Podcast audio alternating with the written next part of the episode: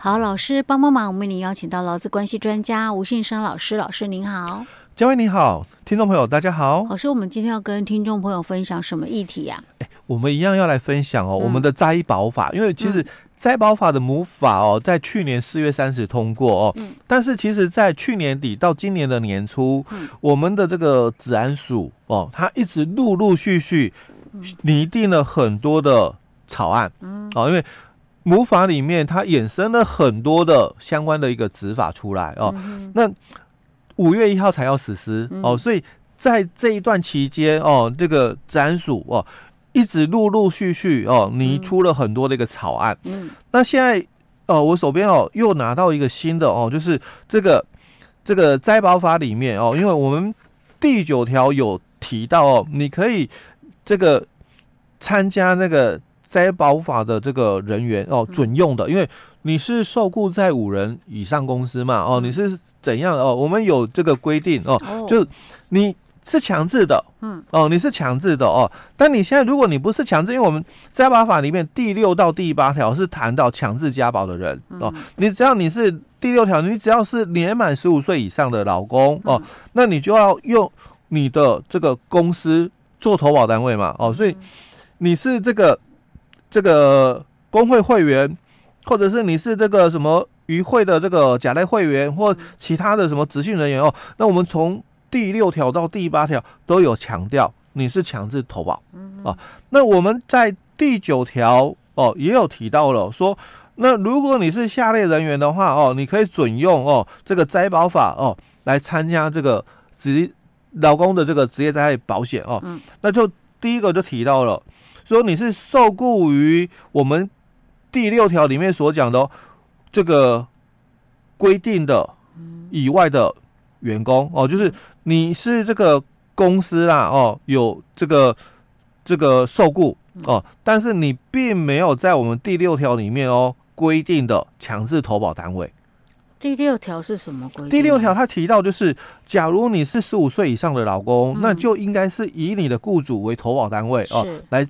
参加劳保嘛？嗯、那以前我们劳保不是一直存在说，哎、欸，我是四人以下、五人以上，哦、对不对？那我讲说，其实这个是在劳保里面。嗯、那我们的灾保法，嗯、一个员工就应该要投保、嗯、哦。哦那所以他就提到了，那我如果是受雇在有这个职业证照的，或者是已经依照政府的规定办理公司登记的这这样的一个公司的话，嗯、我应该是。以我的公司来投保，嗯，那我们第九条就讲，哎、欸，那你是受雇在第六条的这个以外的公司，嗯，哦，担任这个劳工嘛，所以我们讲说这个自然人雇主，嗯，哦，主要是谈到哦自然人雇主的一个概念哦，所以如果你是属于第九条的哦，自愿加保哦，那你可能哦。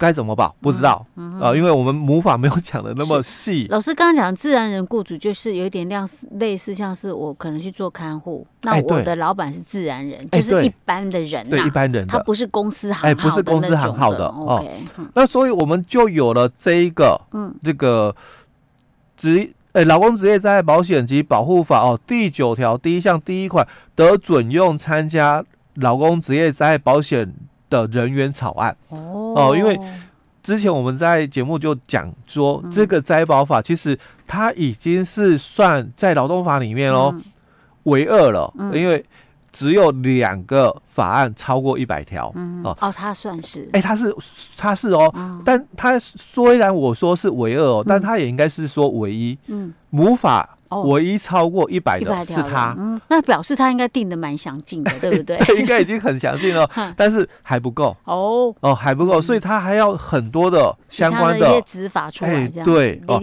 对，所以我们从去年底哦到现在哦，我们指安署很用心哦，一直就是拟定了很多的这个相关的一个执法哦，是。那在这个这个。参加这个摘保法的这个部分哦，嗯、他就提到了哦，他把可以参加的，就是我们刚刚提到哦，嗯、本来母法里面是有强制加保，是。那就很清楚，嗯哼。哦，可是你是属于自愿加保的，自愿加保又是指什么意思？哎，就是我们刚刚讲第九条里面的哦，好你是十五岁以上的受雇者嘛，好那你你可能在那个没有登记公司的那种的这个自然人雇主底下工作哦。就刚刚佳慧有提到，你可能是做看护哦，但是你是受雇在自然人，嗯哦，那像这种的话，它就是不属于哦。我们刚刚提到第六条第一项规定的雇主哦，我是公司嘛，那我们这个职灾保险，嗯，它没有说哎什么。四个人以下，五个人以上的嘛，就是没有说你可以选择保。你你只要是有公司，你就呃，我受雇于你，你就要帮我保职灾嘛，哦。嗯、但是我现在受雇于你，可是你没有公司啊，哦，那我我就没有被强制了，嗯、所以我属于第九条的自愿加保。加保哦，这种叫自愿加保。哦，好，所以他这里就提到了哦，嗯、就是说在这个草案里面，他就要那这些人到底是指谁？嗯、哦，所以所以他在这个。第一条里面哦，它最主要就提到了哦，它公告事项里面就说哦，那这些人第一个他指的哦，所谓的我们刚刚讲可以自愿加保的人哦哦，指的就是下列哦四种人员哦，第一个你是在同一个雇主的家庭里面哦，那提供家事服务的家庭帮佣，嗯。哦，因为你不是受雇在公司，你是。受雇在这个自然人的哦，我可能。请了一个管家，嗯，哦，那你受雇于我，但我不是公司，是哦。那第二种，哦，你在同一个雇主的家庭提供这个身心障碍或者是病患的日常生活照顾的一个看护的一个工作，哦，一样哦。我们现在很多哦，比如说我们的外籍劳工，哦，他受雇在家庭里面有有的就是帮佣嘛，家庭帮佣，那有的就是受雇来做看护的哦。那第三种哦，就是。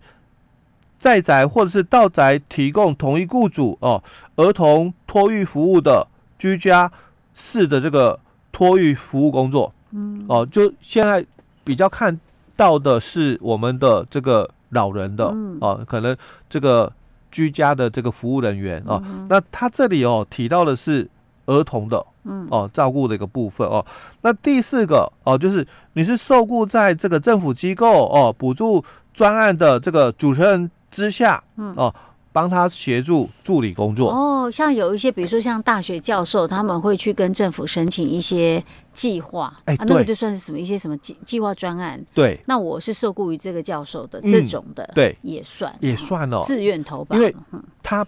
不是公司行号，那他也不是学校，因为你是受雇在教授之下，只是说教授是去跟政府申请哎，对对哦，那当然这些人哦，他就属于自愿家暴哦，嗯、那我们当然有排除哦，嗯、所以他提到了哦，这些所谓的受雇在自然人雇主之下哦，提供劳务的人不包括下列人员哦，嗯、那第一个他就提到了那雇主的配偶。哦，你看我们很多前一阵子也有弊案，嗯、国会助理。哦。哦，所以他就提到了哦，第一个这个雇主的配偶哦，那第二个哦，雇主哦及其配偶的直系血亲或或者是他的这个直系血亲的一个配偶，直系血亲就是说，比如说假设我的小孩或我的爸爸妈妈这种，对，或者是。家家人呐、啊，就家人哦。那第三个就提到了雇主及其配偶之二等亲内的旁系血亲，或者是其二等亲内的旁系血亲的配偶，兄弟姐妹这样吗？对，所以基本上哦，他就排除了，就是我们在这个劳动法里面所提到的，我们这个劳工，嗯，哦。当然，第一个，他必须是提供无自主性的劳工哦，无自主性劳务的才叫做劳工哦。那当然，他必须是在司法契约之下的哦，所以我们排除了所谓的公务员，因为公务员他虽然提供无自主性的劳务，但是他是公法下的契约哦。好，那我们也是司法哦，我也是提供无自主哦，但我是家庭成员，嗯。哦，我们家庭成员的话，家庭成员不能。不是老公哦。那这里他就把这个家庭成员的概念点出来了，嗯、这样有一点 OK 好吧？因为我说，假设今天配偶之间呐、啊，嗯，一个是没有保劳保，他就是保国保啊，嗯，所以他也不可能投保职灾、啊。欸，对，不不可能投保投保这个灾保啊，哈，嗯、对不对？OK OK，好吧，这样合理。嘿，因为，但我本来想说不行啊。假设今天家庭里面一一我可能因为我需要照顾长辈，我没办法出去工作，阿里、嗯啊、还不给我投保，哦，好吧，算了。因为它这个部分哦，它主要的一个概念哦，还是回到谁是老公。嗯。哦，因为我们刚刚提到劳工这个概念里面哦，他必须是在司法契约之下提供无自主性的劳务。老师，你这个无自主性劳务是指什么？就是说我提供劳务哦，我我我没有所谓的这个决定权的。哦，哦无自主的哦，你叫我做什么我就做什么哦，这无自主性的一个劳务提供哦。但家人哦，他也可能哦无自主性的一个劳务提供哦，他也属于哦司法契约哦。但是因为我们对家庭成员哦，我们是认为说你应该不是老公，因为你跟这个雇主的身份关系啦。比较亲密啊，你又不是说陌生人这种的，比较不算是雇佣者，可能你有给我钱 呢，但是就是还是不能算。所以之前有好几个案例都是提到类似这样哦，就是说这个媳妇哦受雇在那个公公的那个公司上班，要做了好久一段时间哦，后来跟这个小开离婚了嘛，嗯。那所以他来跟这个公司哦要求提供，哎，我在你。